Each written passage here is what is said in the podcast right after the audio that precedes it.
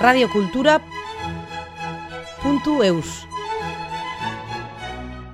Pour la deuxième année consécutive, un groupe d'élèves du lycée hôtelier de Biarritz a recueilli une série de témoignages pour un projet de mémoire sur l'histoire de l'immigration. Ce projet se fait avec l'accompagnement de leur professeur d'histoire-géographie et la professeure documentaliste, en partenariat avec le RAMI, Réseau des acteurs de l'histoire et de la mémoire de l'immigration en Nouvelle-Aquitaine, et Radio Cultura. Dans cette deuxième partie, Gurmes Clément nous rappelle comment s'est déroulé le génocide arménien et l'impact que ça a eu sur la vie de sa famille.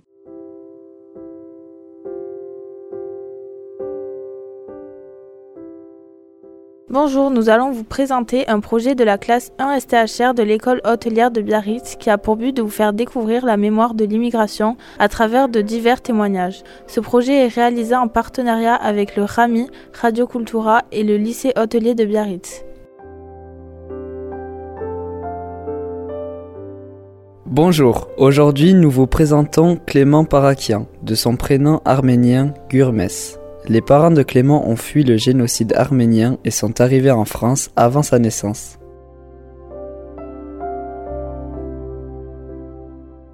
Clément nous présente l'histoire tragique de l'Arménie.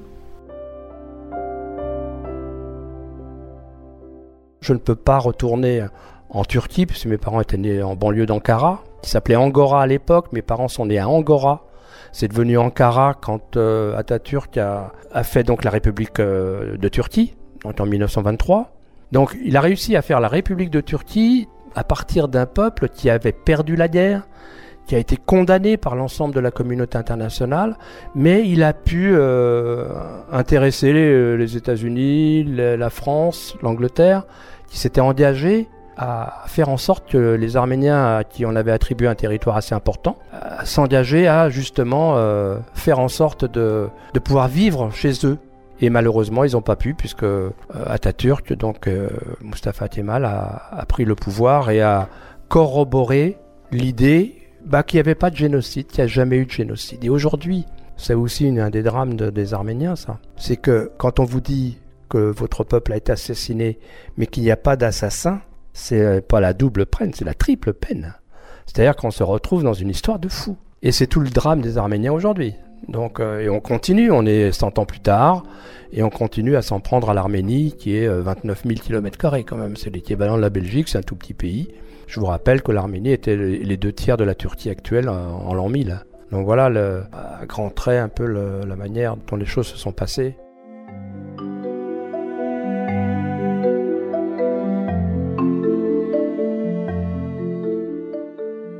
Maintenant, je suis président de l'association des Arméniens du Pays Basque depuis 5 ans. Et je retrouve la même problématique avec mes amis de l'association. On est plus nombreux, hein. on a une dizaine de familles, une quinzaine de familles au total dans tout le Pays Basque. C'est pas l'endroit où les Arméniens se sont installés. Ils se sont installés le long de la vallée du Rhône, puis ils sont arrivés par Marseille pour la plupart en bateau.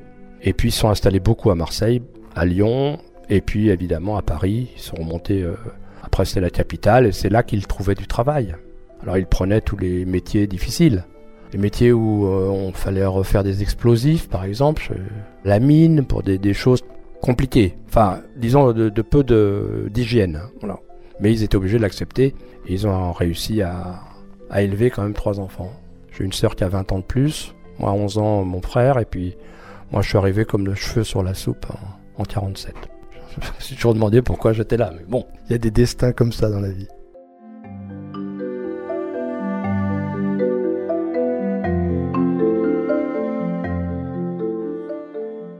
L'Arménie, c'est la résurgence de l'Union soviétique. On sait plus tout à fait comme euh, l'Arménie rêvait. Moi, ce que je rêve dans l'Arménie, c'est toute la, culture arménienne euh, ancestrale, de l'an 1000, de, toutes les églises qui ont été construites. La capitale de l'Arménie en l'an 1000, c'était Ani, à Ani.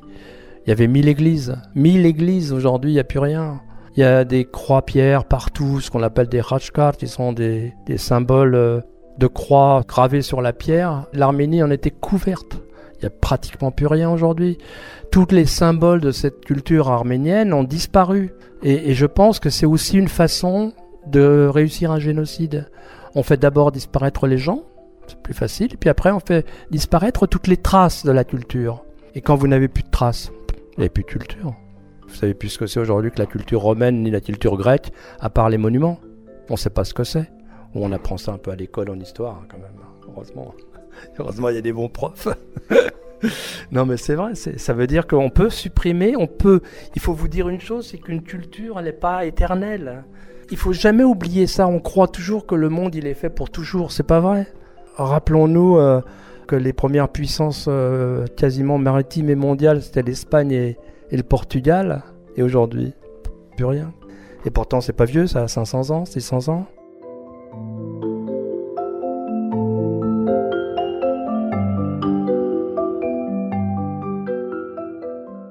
Beaucoup de civilisations disparaissent comme ça. La civilisation arménienne, on a du mal à, la faire disparaître parce qu'elle est très ancienne. Elle a beaucoup d'histoire. Il y a d'abord ce qu'il en reste en, à Erevan. Il y a des bibliothèques à Erevan qui sont absolument considérables. On a découvert les livres religieux euh, d'origine grâce aux Arméniens. Pourquoi? Parce que les livres d'origine étaient écrits en grec. Tout de suite après la mort de Jésus, tout était écrit en grec. Et puis ça s'est perdu petit à petit. Sauf que les livres écrits en grec ont pu être traduits par les moines arméniens.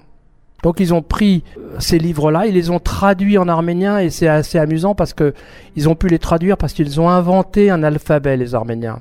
L'alphabet arménien n'a rien à voir avec les autres, hein. c'est un alphabet typiquement arménien et c'est un alphabet phonétique, c'est-à-dire qu'il y a 36 signes, 36 phonèmes qui correspondent à la manière dont on parle.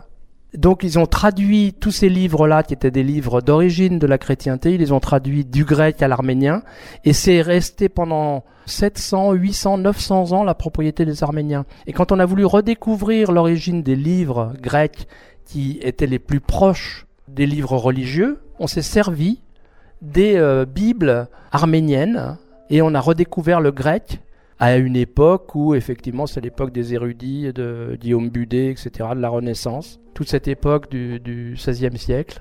Et c'était des gens qui ont redécouvert la culture grecque et donc se sont rapprochés des évangiles de cette façon-là. Donc vous voyez là, c'est quand même important d'avoir cette origine aussi des choses.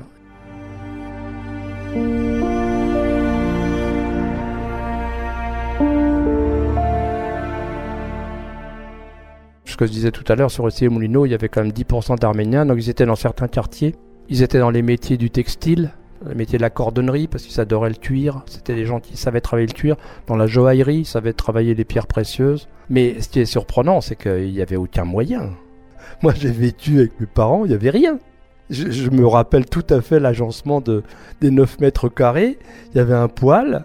Mon père avait fait un, divan euh, avec des caisses en, avant, on mettait les oranges dans des grandes caisses en bois, parce que ça arrivait, c'était une denrée rare, les oranges. il se servait de ces caisses, il les avait recouverts avec... Euh, c'était ma mère qui avait fait un, une sorte de, matelas euh, avec les chutes de pantalon de mon frère. Enfin, et mon père dormait là-dessus, sur les caisses d'oranges.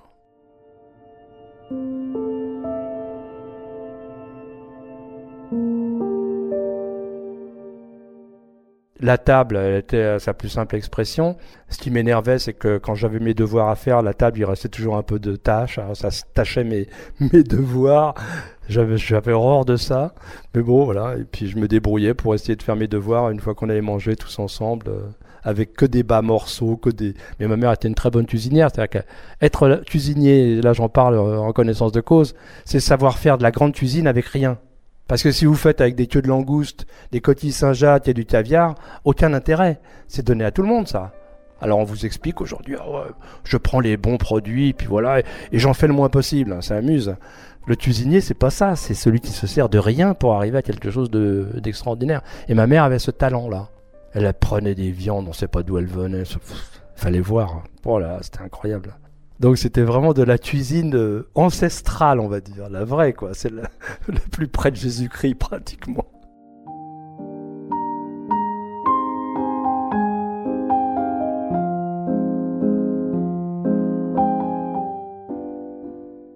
Le génocide, pour en deux mots, ce que j'ai un peu dit tout à l'heure, c'est qu'il y a eu un télégramme par les jeunes Turcs en 1915, en septembre de 1915, pour dire on, on donne ordre au préfet de tout l'Empire ottoman d'exterminer la totalité du peuple arménien sans aucune réserve. Enfants, vieillards, femmes. Les hommes étant à l'armée, on s'en charge. Et c'est comme ça qu'il y a eu ce génocide. Et alors là, quand je lis moi les livres, j'en ai beaucoup maintenant, évidemment. C'est un truc de fou à un point qu'on n'imagine même pas. Quoi. Pour économiser les balles, on faisait marcher les gens pour les faire mourir de faim et de soif. Dans les déserts, on les faisait marcher des, centaines de kilomètres. Et tous ceux qui mouraient comme ça.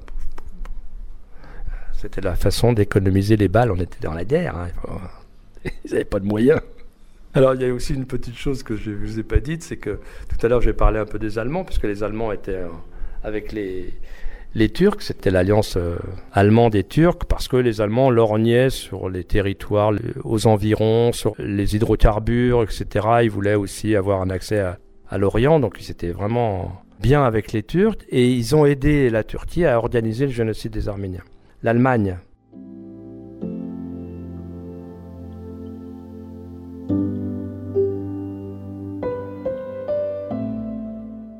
Et l'Allemagne a reconnu ce fait, là, on parlait de, la mémoire comme ça, elle a reconnu ce fait en 2016, 100 ans après, 101 ans après, il y a eu euh, le président de la République d'Allemagne qui a dit qu'ils étaient co-responsables du génocide des Arméniens. C'est une phrase qui, moi, m'a fait peur. Pourquoi? Parce que si je me dis, il y a un co-responsable, mais quel est le co? Quel est le co? Il est où? C'est-il co? Quand on est co-responsable, il faut qu'il y en ait deux. Donc c'était dans tous les journaux. Nous, on était heureux comme tout. Puis après, on s'est dit, mais qu'est-ce que c'est? Ça va aider enfin les Turcs à admettre que c'est eux les, les, responsables et que les Allemands sont co-responsables. Pas un mot d'Ankara, pas un mot, pas un mot, pas un mot dans les journaux français, pas un mot dans les journaux euh, anglais, américains, pas un mot. Comment on peut dire on est co-responsable et que la Turquie en sorte encore une fois sans aucun dégât? Ben voilà, c'est exactement le problème arménien c'est celui-là. C'est terrible, quoi qu'on fasse. C'est-à-dire que les Allemands, ils ont fait leur devoir. 100 ans, ils ont eu la mémoire un peu longue, mais quand même, 100 ans, c'est mieux que rien. Et puis les Turcs, ça les a pas fait euh, bouger d'une oreille. Et l'Europe qui existe en 2016, qu'est-ce qu'elle fait Elle peut pas euh, réagir? Non, elle veut intégrer les Turcs qui sont co-responsables du génocide arménien. C'est de quoi désespérer, hein. franchement, c'est épouvantable. quoi.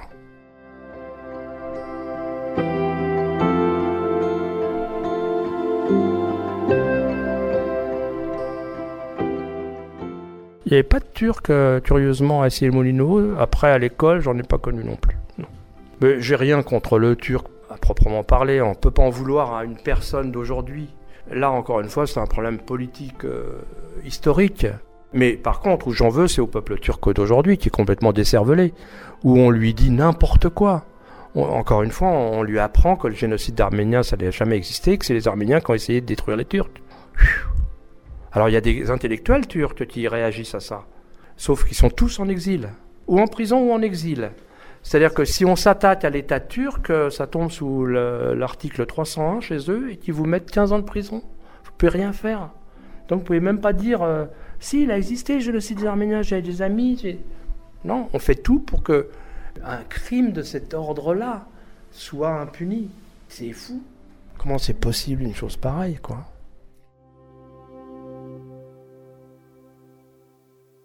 Maintenant, Clément nous livre ses ressentis sur son passé.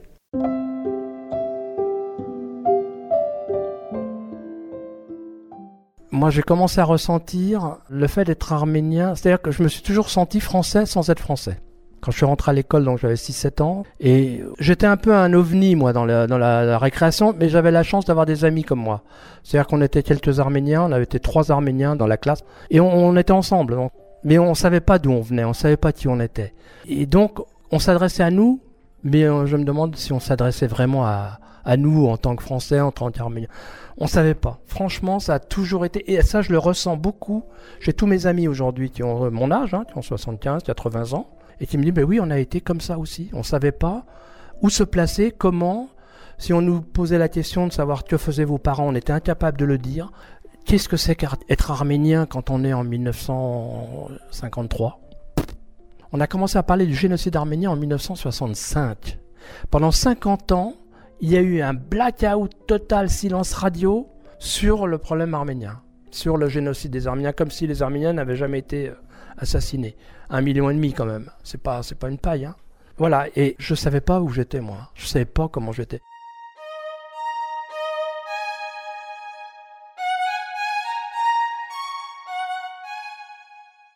J'ai toujours été un fanatique de la France. Mais au fur et à mesure qu'on connaît l'histoire, on s'aperçoit que la France a lâché les Arméniens de manière éhontée. Et surtout après le traité de Sèvres, ce fameux traité qui accordait à, l'Arménie une place importante, qui est à peu près 3 à 4 fois la place qu'elle a aujourd'hui. Et ça avait été signé donc par la France, qui était un pays vainqueur, hein, je rappelle, en 1919. Il paraît qu'on a gagné la guerre. Bon. Les Américains aussi, les Anglais, les Russes, ils étaient en plein bolchevisme, c'était un peu compliqué pour eux. Mais il y avait la garantie pour les Arméniens de pouvoir vivre en Arménie, en vraie Arménie telle qu'ils l'avaient avant. Et les Français ont lâché les Arméniens très très vite.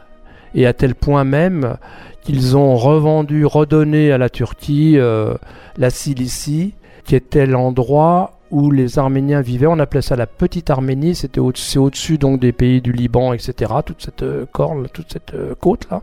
Il y avait un endroit qui s'appelle toujours la Cilicie, je crois, et qui s'appelait à l'époque la Petite Arménie. Et cet endroit-là était l'endroit qui était aux Arméniens, hein, euh, son nom l'indiquait. Et c'est l'endroit où, quand les croisés ont fait les croisades pour récupérer le, le tombeau du Christ euh, à Jérusalem, ils se sont alliés avec les Arméniens de la petite Arménie, qui les ont accueillis, les Arméniens étant chrétiens, les seuls chrétiens. Donc euh, il y a eu cette sorte de connivence entre la France et l'Arménie. Souvent on dit que la France est la grande sœur de l'Arménie. Il y a, énormément de, connivence entre les deux pays. C'est pour ça que je suis un peu malheureux de dire ça, mais je dirais que l'histoire m'a appris qu'il ne faut pas rêver, il y a aussi la géopolitique. Et on le voit aujourd'hui, personne ne se lève pour défendre euh, le petit bout d'Arménie qui reste. Personne, personne, personne. Et c'est quand même le seul pays chrétien de toute la région.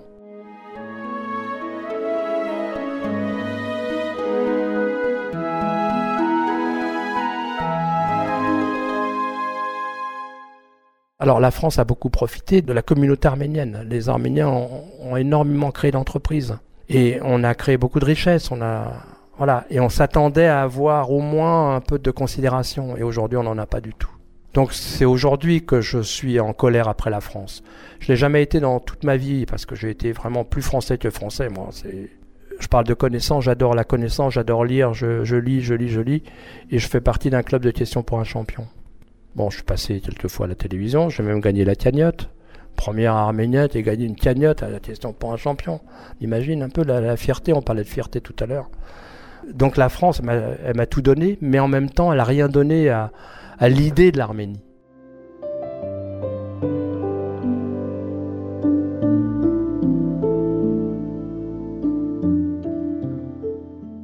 C'est plus l'idée qui me gêne de la part de la France. Je trouve que, et je mets la France et je mets l'Europe dans le tas parce que le- l'Europe, faut jamais oublier qu'elle a enlevé ses racines chrétiennes de sa constitution. C'est-à-dire que vous êtes dans un endroit, ça me rappelle euh, un endroit désert, où vous n'avez pas de racines. Puisque s'il n'y a pas de racines chrétiennes, qu'est-ce qu'il y a en Europe?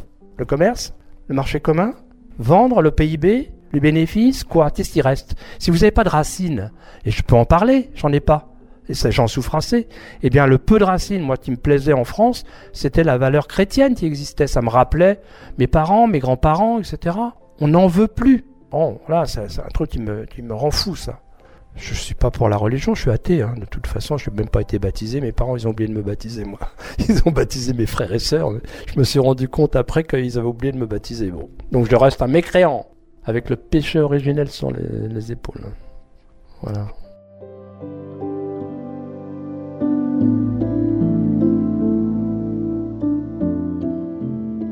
Radio Cultura.